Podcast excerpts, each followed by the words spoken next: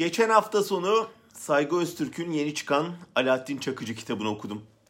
Türkiye'de mafya ile el ele vermiş derin devletin siyaseti, bürokrasiyi, sermayeyi nasıl teslim aldığını merak ediyorsanız okumanızı tavsiye ederim. 1980'e dek İstanbul'da kumarhane işleten Alaaddin Çakıcı 12 Eylül sonrasında iş yerlerinde ülkücü militanları sakladığı gerekçesiyle tutuklanmış, 1982'ye kadar cezaevinde kalmış.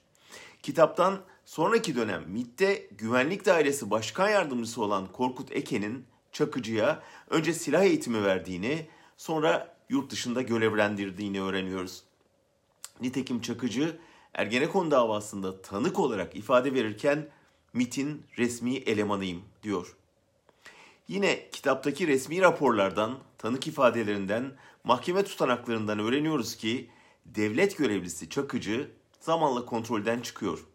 Uyuşturucu, haraç, alacak tahsiliyle yeraltı dünyasında elde ettiği gücü yer üstünde siyasi hesaplaşmalarda, devlet içi çekişmelerde, bankaların el değiştirmesinde, büyük ihalelerde kullanmaya başlıyor. Boyun eğmeyenleri ya tehditle ya öldürerek susturuyor. Güç peşinde koşan siyasetçilerle, kar peşinde koşan tüccarlarla komisyon karşılığı anlaşıyor. Onların rakiplerini tehditle ya da öldürerek susturuyor.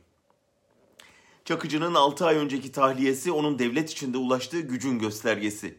Ülkenin en güçlü adamı sayılan Erdoğan'a onursuz, Yezid kişilikli diye mektup yazıp hayatta hatta özgür kalmayı başardı. Üstelik Erdoğan'a uyuşturucu ve cinayet suçlarına af yok sözünü yutturdu.